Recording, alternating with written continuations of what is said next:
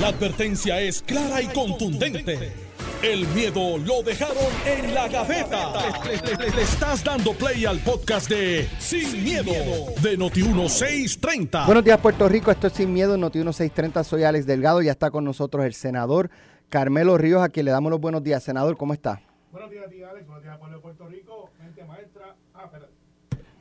Ahora, Muy buenos días, Puerto Rico. Buenos días, tía Alex. A- a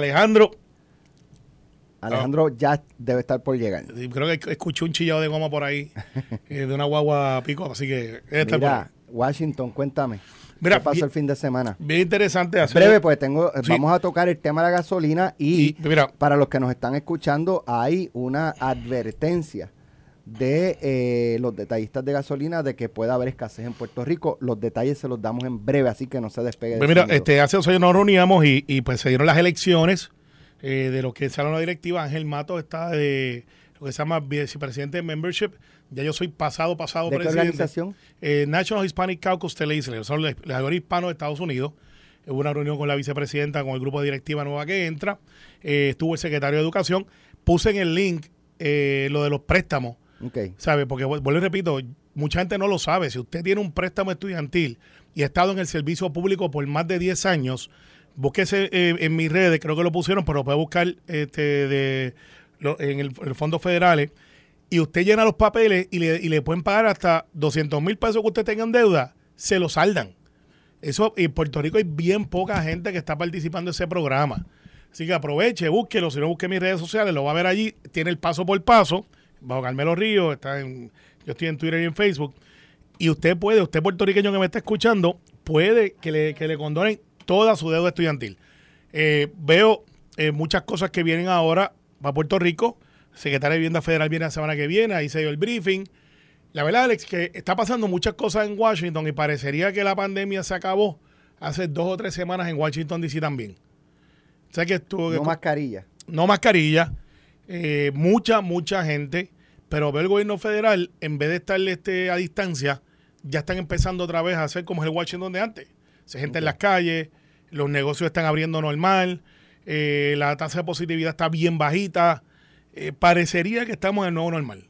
Bueno, eh, vamos a, los temas del día. Esta mañana estaba escuchando aquí en Noti1 un sonido del presidente de la Asociación de Detallistas, Esdras Vélez, quien indicó, ¿verdad?, que, que teme que en el caso de una emergencia no puedan servir a los ciudadanos eh, con combustible debido a las dificultades que están enfrentando por las acciones del secretario del DACO de controlar o congelar el margen de ganancias. Vamos a escucharlo.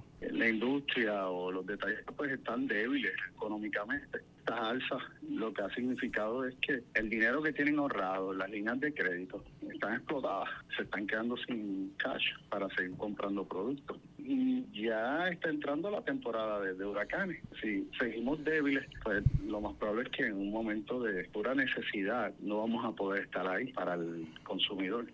Vélez asegura que los detallistas están atados de manos y que DACO se está haciendo de oídos sordos. La agencia se ha hecho ruido solo, le hemos llevado la evidencia. Y es de conocimiento de todos que el costo ha aumentado sobre un 40% y los márgenes de ganancias que se nos han impuesto no nos dan para seguir nuestras operaciones. Y el secretario tiene las facturas al precio que nos venden y también la imposición del margen de ganancias, que este margen no nos da para nuestra operación. Entonces, ¿hasta cuándo nos van a tener así, con estos márgenes? Según el presidente de esta asociación, han cerrado operaciones dos gasolineras por esta situación, una en Mayagüez y otra en Yauco. Les informó para Normando en la mañana, Wilmarielis Agosto. Bueno. Acaban de escuchar ahí al presidente de la Asociación de, de Detallistas. Si el secretario no eh, ¿verdad? toma acción eh, eliminando la congelación del margen de ganancia, pues ellos eh, temen que pudiera haber más puestos de gasolinas que tengan que cerrar, porque con ese margen de ganancia no les da para operar. Eh, Y entonces, pues, la pregunta obligada es si esto es algo real o si es un método de presión eh, para lograr que el secretario elimine el, el- ¿verdad? la congelación del margen de ganancia. Ambas. Eh, envío un saludo a, Daisy Morales y Tatiana Fernández, que nos están escuchando desde Orlando, representante eh, puertorriqueña allí, y nos encontré ya con Washington. Es ambas, Alex. Eh, Nitza Morán, en la mesa redonda que nosotros tuvimos hace dos semanas ya, que de hecho esta semana se radican dos proyectos que estuvo trabajando Ramoncito Ruiz, trajo un, un, planteamiento válido. La, la congelación del margen de ganancia se hace para protección del consumidor. Y sí es cierto que DACO tiene a cuánto vende, a cuánto compra y controla ese margen de ganancia que puede ser entre 5 o 6 centavos, puede ser más, dependiendo de, de, la gasolina. ¿Qué sucede? Donde están teniendo problemas ellos no es en el margen de ganancia de la gasolina. Y aún nosotros quitando la crudita, que aparentemente pudiera pasar en estos días que hay un consenso de aplacar la crudita, no resuelve el problema que plantea Esdras. Porque el problema que tienen ellos es uno múltiple donde las tarjetas de crédito, por ello hacer transacciones, muy pocas transacciones son efectivas en estos días, las tarjetas de crédito tienen un costo que va a cargo hacia ellos. Me explico. Ellos tienen un 2 o 3%, creo que va a subir el mes que viene, por cada transacción versus lo que era antes, que era centavos por transacción. Si usted tiene una transacción de 200 dólares, el puesto de gasolina le debe pagar 6 dólares eh, o aproximado a la tarjeta de crédito. O sea que ellos tienen un nicho ya de modelo de negocio también. Y todo el mundo sabe, o por lo menos ha admitido en varias entrevistas, que ya la gasolina no es la fuente de ingreso primordial de los puestos, son las tienditas. Los cuales hay otro problema, porque tienen unos que están poniéndole condiciones a las tienditas de marca y les está bajando el margen de ganancia a ellos también y se están convirtiendo hasta en socios, la marca versus el detallista. Y eso lo discutimos aquí hace como un año y medio. Y creo que hasta los tribunales está. Eh, al final del día, de la manera que yo lo veo es en la legislación que vamos a hacer para controlar el, lo que ellos pagan por hacer negocios con estas tarjetas de crédito, pudieran mitigar eso. Pero van a tener que reinventarse, porque no es un nicho de gasolina ya, es un nicho de cómo yo mantengo mi, gasolinera, que es, el, es el gancho abierto. Yo genero, cuando digo yo, la gasolinera, generan de 800 a 1000 dólares por tanque. Eso, Alex, este, estamos hablando de que un tanque en una gasolinera, según me han informado ellos mismos, de, de volumen regular, dura dos días dos días, dos días y medio. O sea que estamos hablando de que cuatro o cinco mil dólares de ganancia al tanque, al, a la gasolina a semana. Eso no es tanto cuando usted tiene que pagar empleado, luz, fondo, seguro. seguro. O sea que eso no da ni para ni para la nómina. Entonces, ¿de dónde sobreviven los puestos? Bueno, ellos han hecho ahora lo que era la tiendita que tú entrabas antes que encontrabas de todo en dos aisles, ahora es un mini supermercado. Ese modelo de negocio parecería que se está agotando también. Así que yo lo que veo es que esto tiene otras repercusiones más allá del margen de ganancia. Porque aún si les dejaran ganar, vamos a poner que bajemos los 14 chavos a la crudita. Esos 14 chavos, ¿son para el puesto o son para el ciudadano? esa es la pregunta. Va a bajarle la gasolina. Yo como que tengo que echar gasolina, pues estoy conduciendo y estoy yendo a trabajar todos los días. Estoy presencial. Sí que el planteamiento de ellos tiene una combinación de ambos. Su modelo de negocio necesita ser reinventado y el margen de ganancia no les resuelve el problema tanto como ellos creen. Ah, si es un nicho que no tengo línea de crédito para comprar porque ya antes me daban crédito y ahora no me lo dan, pues eso es un nicho de, cadena. Porque eso es lo que está pasando también. O sea, hay gente, hay, este, marcas que están diciendo, antes yo te daba 30 días para pagarme, no. Ahora tú me lo tienes que pagar cuando yo te sirva. Pues eso es un nicho de modelo de ellos de, de, de hacer negocio. El otro problema es que tengo ahí, en el planteamiento de Edras, que nos fue a ayudar muchísimo él y Crespo, que son los que representan esa industria, el hecho de que no vamos a poder servir. Los abastos en esa mesa redonda se explicó y todo el mundo estuvo de acuerdo. Ahí estaban los tres. Faltó uno, que es puertorriqueño, que es el único puertorriqueño de la marca que no estuvo, pero los otros tres estuvieron. Hay 70 días de abastos de gasolina en Puerto Rico hoy. si mañana no entra, no va el caso si no cae una gota de gasolina más en el tanque ahí, hay 70 días en el uso normal de la gasolina sin este... Nada, eso se convierte como en 40. Bueno, es que... Porque sale todo el mundo a... Está bien, pero... Lo bajas a... Pues, pues está bien, ok, vamos a ponerlo a, 60. No, no, estoy, un poco bromeando con el comportamiento que tú dices eso. están, eh, estamos aquí una semana con los puestos de gasolina que no se van. Abarrotado. Y entonces lo bajamos de 70, lo bajamos a... A- a- esos ok. 70 son en, en consumo Normal, normal, normal, está bien, pues ordinario. no contábamos con los boricuas bestiales, está bien. este, Exacto, exacto. Pero ok, vamos a la 40. Pues como quiera, eso sí no entra a ninguna barcaza. Aquí entran barcazas toda la semana.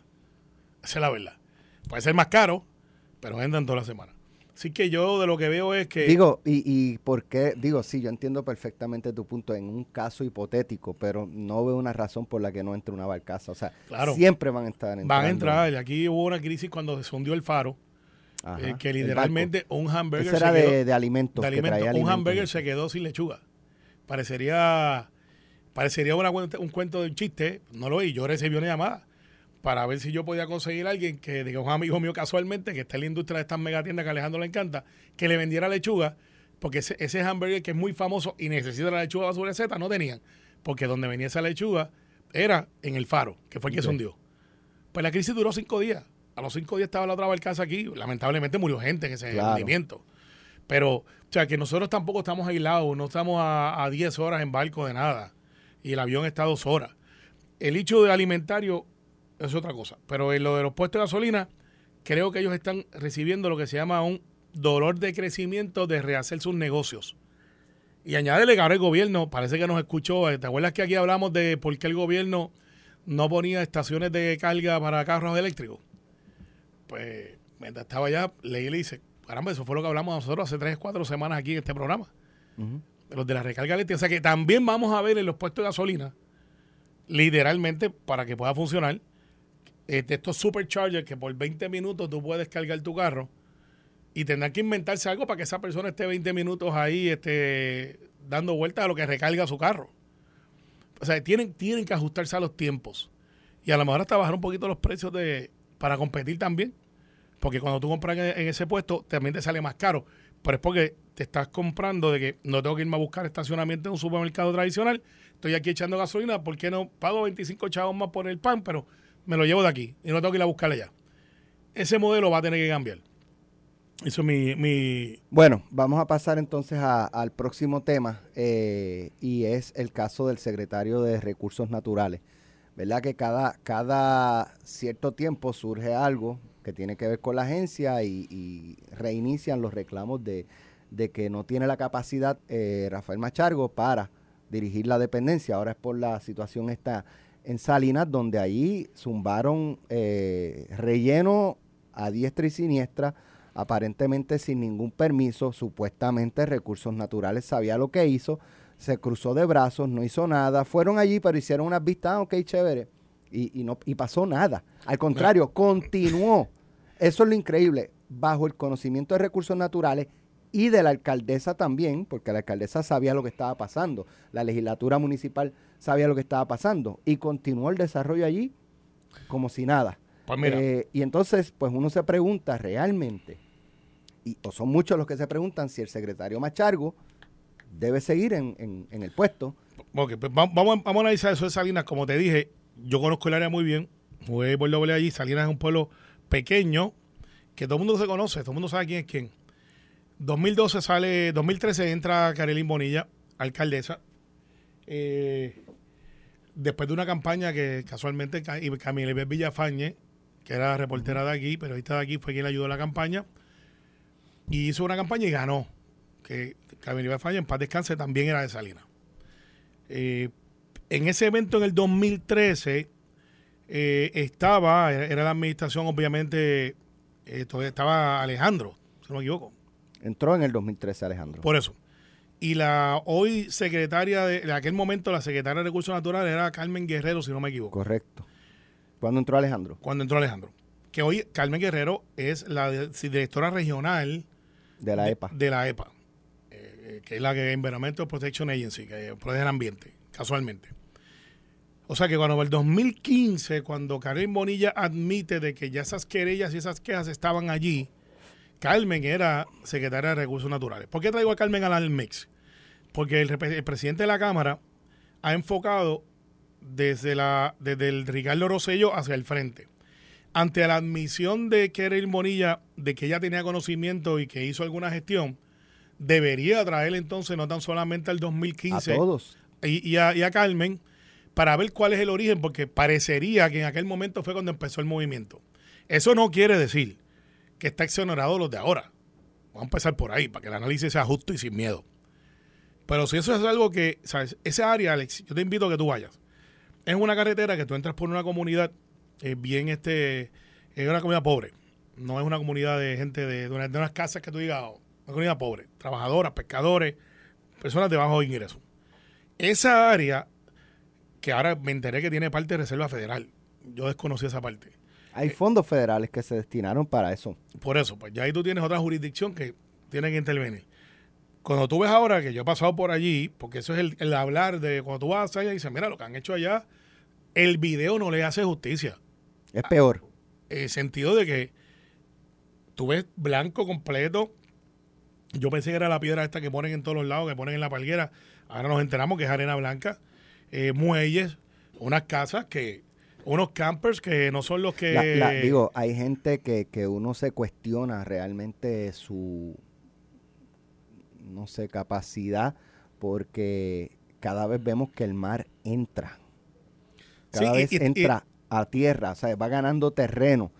eh, la erosión costera. Y yo, yo, con mis cinco sentidos, yo no pongo un chavo para comprar una propiedad en un sitio así porque Pero- los voy a votar. Yo te expliqué que en Salinas se da la anomalía de que la inmensa mayoría de los gentes que están allí no tienen título.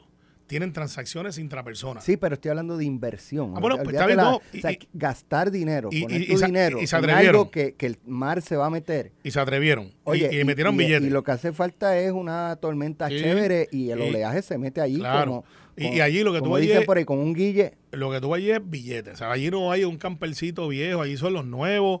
Y, y está. Después de sabemos ahora que había un área ambiental y que, que impactaron, porque antes de eso yo no pasaba por allí. Porque si era para ver mangles, pues uno no va como que para allá a ver eso. El camino todavía es un camino que está en tierra, en parte de. Pero ya vemos que tienes conexión de acuedoto. Ya vemos que tienes conexión eléctrica. Ya vemos que ha habido una vista legislativa de Nalmito que dio allí hace un tiempo atrás. O sea que esto no es Todo que. el mundo lo sabe. Esto- eso es lo que te iba a decir. Esto no es como que se escondieron. Esto no es como que, mira, están pasando 50 troces para más mareas para allá abajo. ¿Para qué será? O sea, todo el mundo sabe, la alcaldesa es una que está todo el tiempo allí. Eso hay que dársela. Y cabalga por esa área por allí, como hacen todos los alcaldes. Y allí hay legisladores de todos lados. La verdad es que ahora que sabemos lo que sabemos, ¿cuál es el próximo paso? Hay remoción, no hay remoción. Eh, porque podemos investigar quién puso la luz, quién puso el agua. Y posiblemente va- vamos a ver gente que hizo trámites de papel y lo enviaron a la oficina y se los conectaron. Tampoco pensemos que todo es mano siniestra. Pero el permiso, ¿quién lo otorga? ¿El municipio? ¿Estatal? Porque pues allí hay construcciones y allí Bueno, hay- allí la alcaldesa dice, nosotros negamos todos los permisos a nivel municipal. Pues entonces, ¿qué ¿cómo- ver? No, y como OCPE da permiso Pues, pues, eso, para, para que eventualmente acueducto pues eso hay que investigarlo. eléctrica, Pues eso hay que investigarlo. Carmelo, No, no, es que no hay excusa. No, no, yo sé. Eh, pero eh, eh, pero eh, mi eh. apuesta, mi apuesta. ¿Quieres apostar conmigo? Simbólicamente, simbólicamente. Un almuerzo. Dale. Que este, el este viernes no puede estar, así que me dice que quedó espectacular. Sí. No habrá consecuencias. Va a pasar. Yo creo, esa te la nada. cojo. Yo, yo creo que sí va a pasar. Va a pasar nada. Yo creo que sí va a pasar. No, no, no, no. Ah, que, que le quiten los permisos y no, no, no, no. Consecuencias es. Sí, remover. No, no, eso no es todo. Y, y O sea, plantar ya otra tú vez. hiciste daño ambiental. ¿Cuánto les va a costar ese daño ambiental a los responsables? Estás escuchando el podcast de Sin, miedo, de Noti1630. Bueno, ya estamos de regreso. Está encendido, ¿verdad? Ahí Ok, estamos. Ya estamos de regreso. Eh, acomódala ahí. Que me dieron un nuevo ángulo. este. Mira, Alejandro, dejaste la oye, silla y estoy aquí yo. viste, viste, viste anoche lo de Will Smith y, y Chris Rock. Brutal. Me, Este, yo al principio juraba que fue parte de una de un show, pues ¿sabes? yo, de yo una yo- actuación. yo todavía de- tengo una teoría. ¿Qué? Que, porque, vamos, vamos, para los que no, no, no Digo, lo saben. tenemos otros temas, pero, pero, estamos bre- brevemente, al aire. bre- brevemente, brevemente. Ayer fueron los Óscares. ¿Alguien se acuerda quién ganó la mejor película? Nadie, todo el ¿Alguien mundo se está acuerda hablando. quién fue el mejor Todo actor, el mundo actriz? está hablando de, de Will Smith y de Chris Rock. Eh, la esposa de Will Smith tiene una condición que le hace que el pelo se le caiga. O sea, no es un fashion statement. Eh, Chris Rock, que es un comediante de primera, en el humor negro este, que le caracteriza mucho de sus stand-up comedies. Eh, pues eso es lo que él hace. Pues hace lo que le hacen un roast. Un roast es que hacen, este, bulean. Bulean desde el escenario. Y hay, una película que se llama G.I. Jane, que era de una mujer que solamente la afeita en la cabeza. Él, Will Smith, que es de la de primera, y su esposa, están ahí de frente. Y él le dice, mira, yo este, me gustaría ver la película G.I. Jane 2, que no ha salido, no, no sé si existe. Y la señala a ella como que ella se está preparando para ese rol, lo va a hacer ella. Pero ella, ella, tiene una condición de salud. Claro, que es que se le cae el pelo y pues, ¿qué pasa? Will Smith se ríe del chiste. Pero acto seguido se levanta. Will Smith debe medir como 6'2, 6'3. Sí, es alto. Yo estuve con él, eh, no estuve con él. Eh, coincidimos en, en, en el maratón de Maravana en Cuba. Yo hice ese evento en el 2018 y él fue uno de los que corrió y estaba detrás de mí. Y es, alto. Es alto, como 6 6'3. Es alto. Eh, y está en shape. Chris Rock, que yo sí lo he visto en Daytona Beach cuando en mis tiempos de colegial, él era flaquito y mide como 5'8, 5'9. Se levanta ese individuo y le da una bofetada, pero que lo avisa porque viene de allá caminando, mano abierta, y, sonó. por pero la rapidez con que lo, le, le, pegó fue...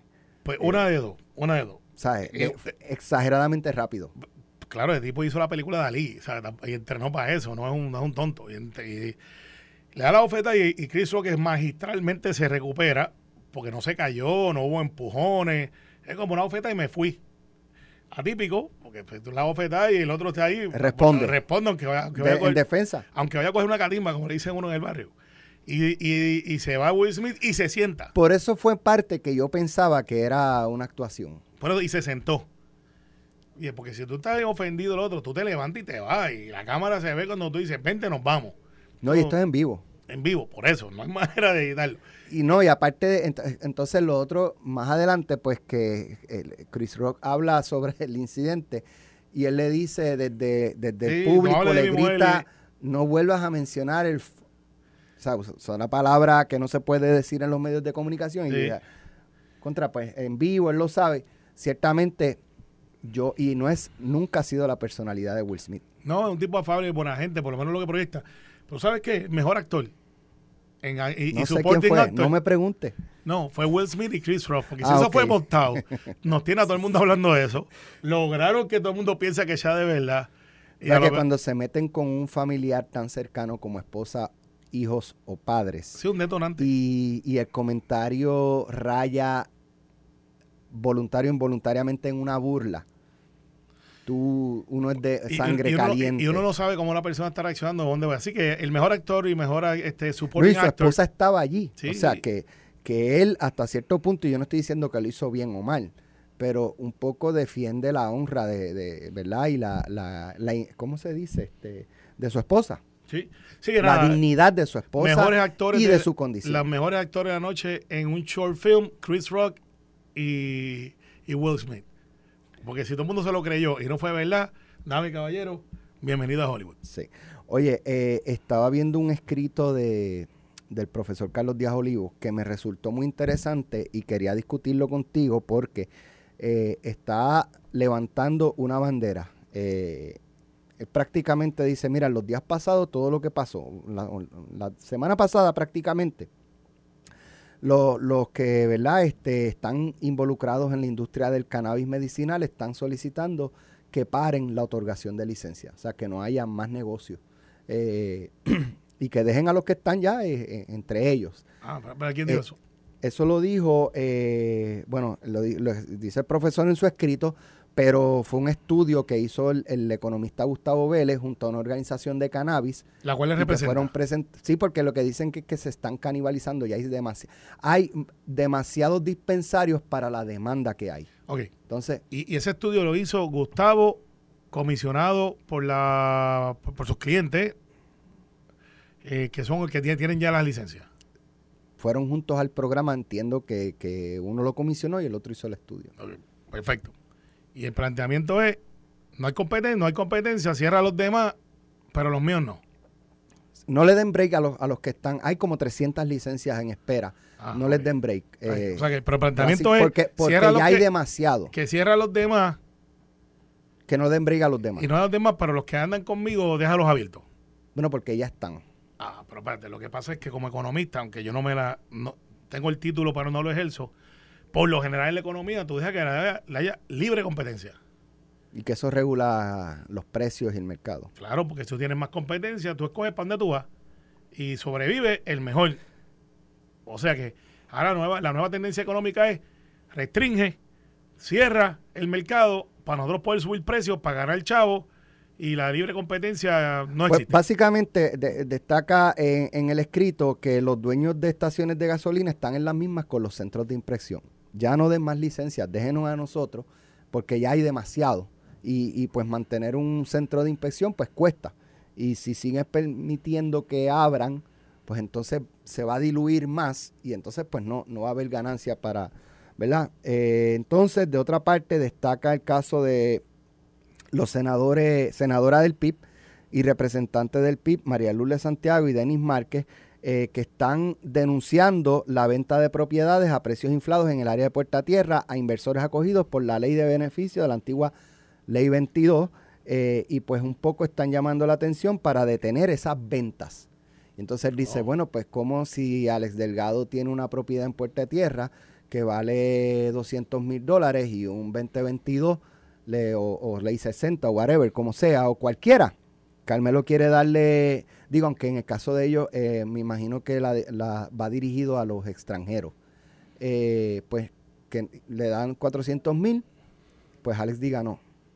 No, no, No, no, puedo muerte, vendérselo, no puedo, pe- no puedo muerte vendérselo. O sea, ¿cómo tú obligas a alguien a, a, a vender al precio que diga el gobierno? O que no le venda a X o Y persona. ¿Cómo tú haces eso? Eso es para que tú Pues en una dictadura quizás Para- se tú podría. veas, ese, ese es el carácter. Miren el carácter, la guerra y la invasión, callado. Abuso contra los estudiantes, callado. Y finalmente destaca el que el alcalde de San Juan quiere establecer un código de orden público que cierre el expendio, que limite el expendio de bebidas alcohólicas, que no pasen de las 12 de la noche de domingo a jueves y de la 1 de la mañana de sábado a domingo en San Juan. Y pues que esta, esta, esta suma de, de situaciones o de hechos, ¿verdad?, que están pasando, que se están proponiendo, cómo eso puede eh, afectar la economía. Carlos Díaz Olivo es profesor eh, de Derecho Corporativo. O sea que vamos a, par- a partir de la presunción que él es pro business y es de Derecho Corporativo de las Eminencias. Ayudó a hacer la ley de corporaciones que le hicimos José Emilio y este servidor en el 2012, creo que fue. Pero bueno, nosotros radicamos y verdad el, el heavy load lo llevó Carlos Díaz Olivo con un grupo de asesores. Eh, son los, como dicen en el campo, los duros de la materia. Pero mira qué interesante, y la voy a leer. He cometido el delito público de no leerlo. Eh, la voy a leer. Pero por lo que tú me dices, parecería que aquí la competencia es acomodaticio para algunos y que algunos quieren que no haya libre mercado, que algunos creen o quieren que aquí haya un grupo pequeño que maneje las cosas, socolor de que van a hacer dinero. Socolor de que este, en el capitalismo que existimos es capitalismo para algunos y para otros no. Déjame un paréntesis, Carmelo. Pues. Ayer precisamente yo venía del viejo San Juan y me dio con meterme por el mismo medio. Siempre uno va para, pasa por Puerta de Tierra, por la que pasa al lado norte del Capitolio. ¿Esa es cuál? Pues la Muñoz Rivera es la otra, la que baja. Esa es Ponce de León. No creo que... No sé, ¿verdad? no sé. Anyway, preguntando al- la que pasa por el norte del geografía. Capitolio, la que pasa por el sur del Capitolio y la que pasa por- frente a los muelles. Exacto. Pero entre esas vías hay una comunidad, hay unas calles. Y ayer me metí por ahí y yo las vi.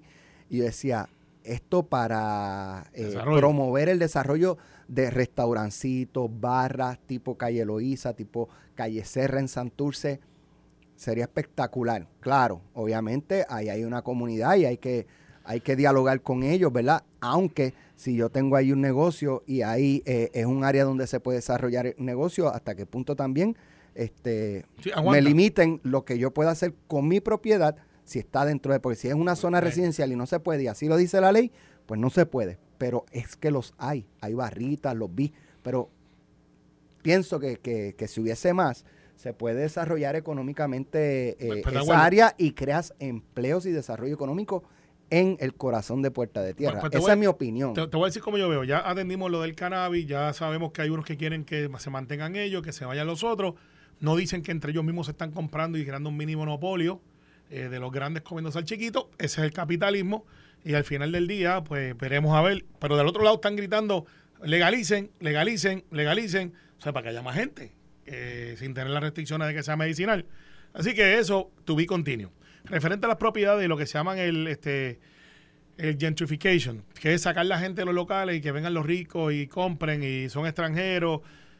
Nosotros se lo hicimos hace un tiempito atrás en Central Florida, a los que estaban allí, cuando los puertorriqueños nos mudamos a Central Florida y empezamos a hacer comunidad y a sacar gente que estaba allí, literalmente, comprándole sus propiedades. Y hemos hecho una comunidad boricua en el I-4 que corre desde Deltona hasta un poquito más abajo de Osceola, San Cloud. Y ya, vamos por Lakeland. Y tú no ves a la gente diciendo, mira, estos puertorriqueños se han metido aquí. Lo hicimos en el 50 y pico. Porque tú ves que tiene dos, dos caras. Cuando nos fuimos migrando buscando trabajo en Nueva York y creamos, no el Bronx, pero fuimos sacando la comunidad judía. El barrio. El barrio, se creó el barrio, ahora tenemos universidades. Y los dominicanos nos lo hicieron a nosotros también. Llegaron después los dominicanos, empezaron a, a sacar los puertorriqueños y ahora pues hay una gran mezcla. En el área de Barrio Obrero, en una comunidad dominicana, Dominicana, en es Santa dominante. Juanita, en Bayamón hay una comunidad completa con una economía eh, que es, es bien vibrante y es dominicana. Así que este dicho no es nuevo. Pero ¿qué ha pasado? Ahora llegaron otros que hablan otro idioma, que son blanquitos, en teoría, no, pues hay de todos colores, Tienen dinero. tienen dinero y le dicen a Alex Delgado que su propiedad que vale 300 mil pesos en el mercado puertorriqueño, ellos están dispuestos a pagar 600 mil. Eh, porque ellos están mirando otra cosa. Y están haciendo planificación de que aquí esto va a valer más y, y de donde yo vengo, las casas son mucho más caras. Nueva York un apartamento te vale 3 mil, 5 mil pesos y es de dos cuartos. Y ven en momento un mercado aquí que por 2 mil, 3 mil dólares tienen una casa espectacular y posiblemente con vista a la playa o acceso a la playa. Así que ahora han decidido que han venido a comprar a Puerto Rico basado en un acta que les da una, unos incentivos que ellos los ven como un ahorro y dice, pues esos chavos yo no contaba con ellos, tenía que pagarle contribuciones, vengo para acá, voy a pagar un poco más, pero estoy en un sitio que está espectacular, tengo aeropuerto, dos horas estoy de los estados y puedo hacer mi residencia aquí. Ah, y, y es un gobierno estable. No van a venir en Latinoamérica a derrocarme ni un socialista a venir a tumbarme la propiedad con unas pistolas al frente de la casa. Esas casas en Dorado estaban en el mercado hace tiempo, Alex, Siempre. y no se compraban muchas de ellas. Los proyectos en Bahía, ese proyecto había quebrado. Literalmente estaban los Muñoz empujando eso, que son de aquí, que son unos bravos, eh, que son gente buena, tratando de empujar eso y el mercado no subía hasta anda subido ahora. ¿Por qué subió como subió? Porque se metieron esa gente ahí y se metió Paulson y se metió otra gente y salvaron ese proyecto y ahora los Muñoz todavía están allí en participación, pero, están ahí, pero salvaron ese proyecto. Lo mismo con el Rio State de Dorado. Pregúntale a la gente que le compraban las casas si ellos están contentos o están des- descontentos. Pues tú vendes o no vendes. Entonces ahora vamos a ir al viejo San Juan. Esto está pasando hace tiempo en el viejo San Juan, pero ahora está de boga decir, ah, gringo, go home. Hace más de cinco años, Pero eso, eso es un grupo. O sea, es un grupito, no es. O sea, aquí no, no podemos decir los puertorriqueños. ¿sabes? No es real. ¿sí? De hecho, de ese grupito es Yankee Go Home, pero no te lleve los. Ah, No, pero tengo chavo, ni la beca Pela, está ahí, eh, era vacilando. Pero lo que te digo es que esto está pasando en Puerto Rico. Sí, porque no, es que tú los ves bien demanding, bien este vocales cuando no llegan los fondos federales, cuando. Claro, pero hacen ruido. Pero Entonces, Yankee go home. entonces, la pregunta es, los empleos que se están creando, porque eso hay que remodelarlo, eh, la economía que están trayendo, este, ciertamente se ve que hay un cambio de la economía y restaurantes, y el área que tú dices es un área que sin duda alguna va a ser impactada cuando se dé el proyecto, interesen ahora, viene un proyecto multi, multi, multimillonario, desde donde está lo que se llama Bahía, Bahía Urbana, Ajá. completo que va a conectar al puente donde están los muchachos brincando allí. Ajá. Pues eso, desde Santini se venía hablando, Yulín. Bueno, eh, en la parte que queda para la, la bahía. Para la bahía. Sí, eso se supone que la extensión de Bahía Urbana sea. completo. Pero ahí habían unos issues, yo no sé si era de dinero, de expropiación. no, de expropiación con un área de pilotos, de, de pilotos de, de capitanes de, de nave, Ajá. eh, que estaban en el mismo supone que llega hasta el Club Náutico de San Exacto, eso va a llegar hasta el Club Náutico y, y todas esas propiedades, Alex, entéresen hoy, van a explotar brutalmente en precio. Y esa área que tú conoces allí, que es una comunidad Pero, pero eso de que están desplazando, o sea, como yo no he visto, y si alguien eh, tiene el caso que nos los traigan para discutirlo, eh, te tienes que ir de aquí. No, tú vendes si quieres. Tú vendes si quieres. Y si el Si no quieres, no correcto, ¿Y, y cuál es la Nadie inversión te número está obligando a irte. Pues claro, lo que pasa es que dice, no, este nos están sacando sistemáticamente. No, ese es el mercado. Y esa gente que sacan de ahí, ¿qué hacen, Alex? No se van a una casa de campaña. Van y compran otra casa en otro lado. Y se mudan. O sea que el hecho aquí es, ¿vendemos o no vendemos? No vendas si no quieres. Pues, pues no venda si no quiere. Pero entonces María de Lourdes sale con, y, y- y para eso sale, y lo critico por eso, nos están desplazando sistemáticamente. No, ese es el mercado. Y, y prepárense. Rincón ya no es de nosotros tampoco, si lo quieren poner de esa manera. En Rincón hay, ah, by the way, María Lourdes, en Culebra hay más de mil norteamericanos que se retiraron hace más de 20 años. Vete allí, los vas a ver, residen en Culebra. Y gastan en culebra. Y gastan, pero residen, en viven, Culebra. se retiraron y se fueron para Ah, vale, güey, aportaron que la escuela que está allí, eh, Ecológica. ecológica, fue también de ellos que trajeron contacto. Y yo he peleado con este señor, con Denis de Rivera. Pero tengo que dársela. El, ah, él es uno de los, Sí, de los que tiene propiedad ahí. sí, pero, Bonita. de- pero Denis y su esposa son responsables de que haya un sistema de hospitales allí. Y yo tuve una, una discusión pública, no fue una pelea, de con sus contactos en Nueva York, en Nueva York, literalmente, Alex. Y eh, muchas de las cosas de la salud que se están dando en Vieques y Culebra es porque Denis Rivera está viviendo allí y trajo sus contactos y su esposa maneja y han conseguido como dos millones de pesos. Ah, pero de eso no lo critican. Entonces, pues no puede haber doble discurso. Los puertorriqueños tenemos que sí atender los asuntos de vivienda. Y el gobierno no puede hacerlo todo por nosotros. Ah, que el gobierno tiene que ahora hacer una reserva natural para los puertorriqueños. Es decir, aquí solamente pueden vivir puertorriqueños. Ese no es el mercado de Puerto Rico. En algún momento, dicho sea de paso, van a comprar y nos va a pasar lo que le pasó a Miami. Van y vienen. Ese mercado va a subir y bajar. La burbuja a veces revienta. Yo creo que estamos en una burbuja Yo también. y la burbuja revienta. Eh, pasó en Miami. Y ahora usted ve todos esos edificios, reventó hace como cinco años, se escocotaron los precios, volvió a subir ahora. Y así va a ser esto en Puerto Rico. Puerto Rico está brutal, es espectacular. Los puertorriqueños van a venir aquí. ¿Tú sabes quiénes van a venir? No son los Yankees go home. Yo me encuentro con cuánta legislador que está a punto de retirarse que me dicen, me quiero ir para Puerto Rico. Sobre todo los del norte, que cogen frío. Se están retirando muchos puertorriqueños que hicieron chavitos. Es que si nos dejamos, por ejemplo, llevar por el discurso de Mariana Nogales en Rincón, la mamá de Mariana Nogales no tendría propiedades en Palmas del Mar en Humacao. Claro. Y, y- y entonces, y Mariana, porque son Y ella ella, también. correcto. Así que al final del día, mi gente, los puertorriqueños vamos a estar en todo el mundo. Estamos en China. Estamos, yo creo que vamos a estar dos o tres en Mira, Rusia Carmelo, mañana el mensaje del gobernador. también. Sí. ¿Qué Ma- esperan? Mira, mañana yo creo que Pedro va a establecer lo que, en mi opinión, eh, no lo he visto, pero debe ser su primer mensaje real de hacia dónde vamos, porque ya salimos de la quiebra. Llevamos tres meses fuera de la De quiebra una de ellas. de una de ellas, pero la más grande. Y debe y la gente está esperando, ok, ya los chavos los tenemos, ya salimos, planteamos el primer presupuesto balanceado. Este segundo va a tener el acuerdo o no va a tener el acuerdo. Tercero, eh, ya la Junta hay unos movimientos ahí para sacarla. ¿Qué, ¿Cuál es el plan suyo? ¿Qué es lo que usted va a hacer con Puerto Rico? Vamos a meter la agricultura, la educación, a vivienda. Nos están dando unos hints en el periódico con todos estos programas que placas solares, eh, rehabilitación. Así que yo creo que mañana él va a establecer su agenda ya él en algún control como gobernador eh, y no se pierde alguna piedrita o dos que le va a tirar también a la legislatura eh, diciendo, mire, usted tiene 72 proyectos míos ahí, han ad- atendido tres. Posiblemente da una sorpresa y habla de la crudita y radica un proyecto de, de eliminar crudita con la condición ya propia aprobada. Tú, tú nos estás adelantando. Bueno, yo estoy, yo estoy, no lo he visto, pero eso es lo que yo haría y eso es lo- repite, repite lo de la crudita que va a decir y el gobernador mañana. No, posiblemente el propio gobernador diga, este, y el asunto de la crudita, que es el hecho que está en boga, lo voy a atender. Y, lo, y estoy radicando hoy este proyecto, o a lo mejor sorprende y dice, y si ustedes me traen el proyecto con las enmiendas, esto y lo otro, yo lo voy a aprobar. Eh, eso puede pasar. Pero veo mucho que el tema de la crudita va a estar mañana. debería de estar. Eh, Aunque no sea de, de- va a estar mañana. Debería de estar. Va a estar. Yo no lo he visto. Así que, pero pues, obviamente... si mañana está, La pegamos otra vez. Se entera aquí. Lo de los solar, de las placas solares se enteró aquí primero. Aquí hablamos hace tres semanas de que por qué el gobierno no tenía estaciones de recarga eléctrica. Salió la semana pasada. Así que si usted nos escucha, se entera las cositas primero.